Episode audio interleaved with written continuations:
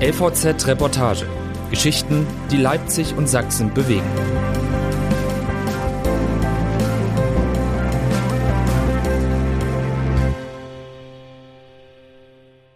Krieg und Putin. Zwei Wörter sind tabu. Von Denise Peikert. In der russischen Community in Leipzig werden die Rufe nach einer Positionierung gegen den Krieg lauter. Viele wollen sich aber nicht politisch äußern, meiden die Wörter Krieg und Putin. Leipzig. Peter Wassiljewski findet, es werde zu viel geschwiegen über den Krieg, den das von Putin regierte Heimatland seines Vaters gegen die Ukraine führt. Geschwiegen werde jedenfalls von Russen in Deutschland, von Russen in Leipzig. Deswegen ist Peter Wassiljewski, Sänger des Leipziger Leschenko-Orchesters, am Dienstagabend mit zwei Plakaten zur russischen Gedächtniskirche am Friedenspark gelaufen. So erzählte er es.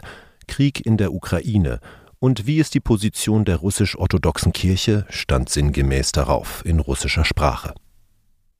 Wer in diesen Tagen die in Leipzig lebenden russischstämmigen Menschen fragt, was sie über den Krieg gegen die Ukraine denken, der trifft auf viele, die schweigen und auf die, die das Schweigen laut verurteilen.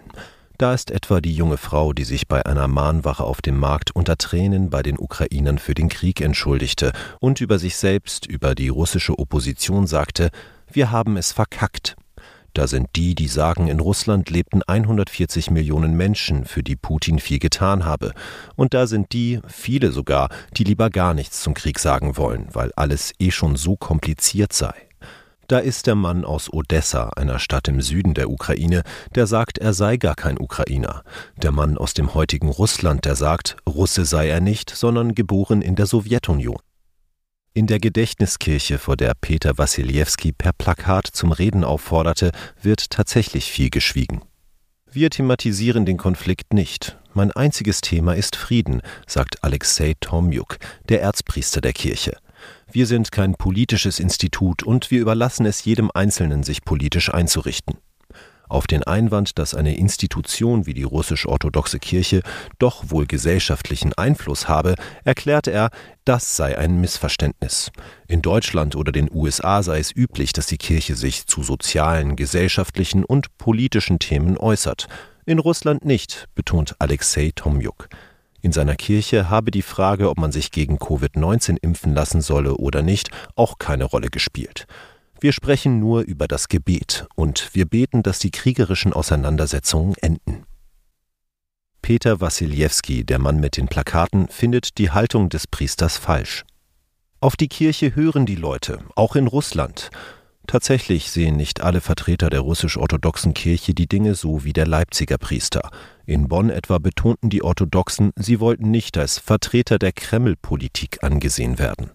Auch mehr als 200 Priester des Moskauer Patriarchats fordern in einem offenen Brief das Ende des Krieges. Kirchenleute in Russland. Zurück nach Leipzig.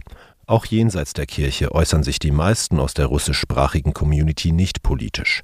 Ein Beispiel ist Mikhail Wachtschenko, Geschäftsführer des russischen Integrationsvereins Brücke der Kulturen. Er sagt, wir sind ein Integrationsverein. Wir helfen Menschen in Leipzig, ganz egal, ob sie aus Russland, der Ukraine oder von anderswo aus dem russischsprachigen Raum kommen.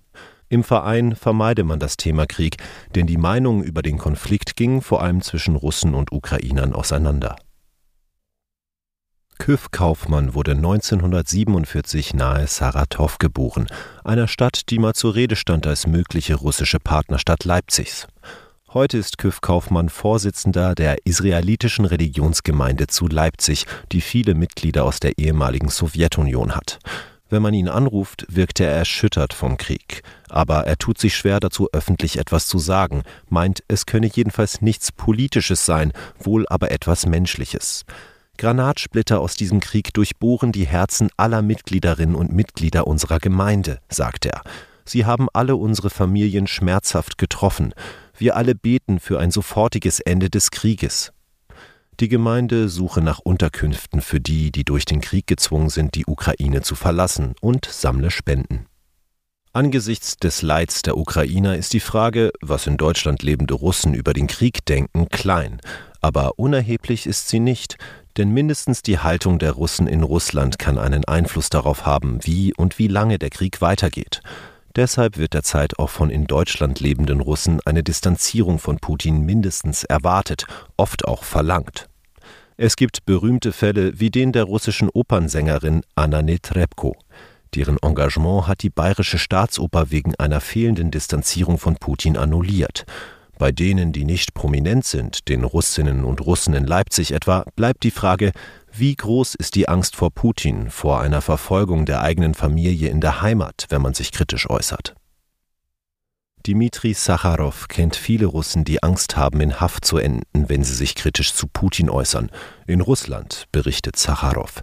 Er stammt aus der russischen Millionenstadt Nischni Novgorod, kam 1990 nach Deutschland und arbeitet als Regisseur in Leipzig. Er hält es nicht für glaubwürdig, dass Russen in Deutschland sich aus Angst zurückhalten mit einer Kritik an Putin, überhaupt mit einer Äußerung. Er hält es auch für ein falsches Gerücht, dass sich Russen in der Messestadt aus Angst vor Anfeindung nicht mehr trauten, in der Öffentlichkeit ihre Sprache zu sprechen. Es muss lauter werden in Leipzig, findet Zacharow. Er nennt von sich aus den Namen Wladimir Putins, während viele andere das vermeiden. Ich bin stolz, dass ich in Russland geboren worden bin, die russische Sprache und Kultur genießen durfte, sagt Sacharow. Aber für die Politik Russlands und diesen Krieg Putins, dafür schäme ich mich. Sacharow findet, dass der Druck größer werden müsse. Die Wirtschaftssanktionen seien wichtig, noch wichtiger die abrückenden Stimmen aus der russischen Gesellschaft. Aber auch er, der inzwischen mit deutschem Pass in Deutschland lebt, will nicht untätig bleiben. Die längst geplanten Shows der ukrainischen Künstlerin Alla Denisova, bei denen Sacharow Regie führte, hat er nun unter das Motto No War, kein Krieg gestellt.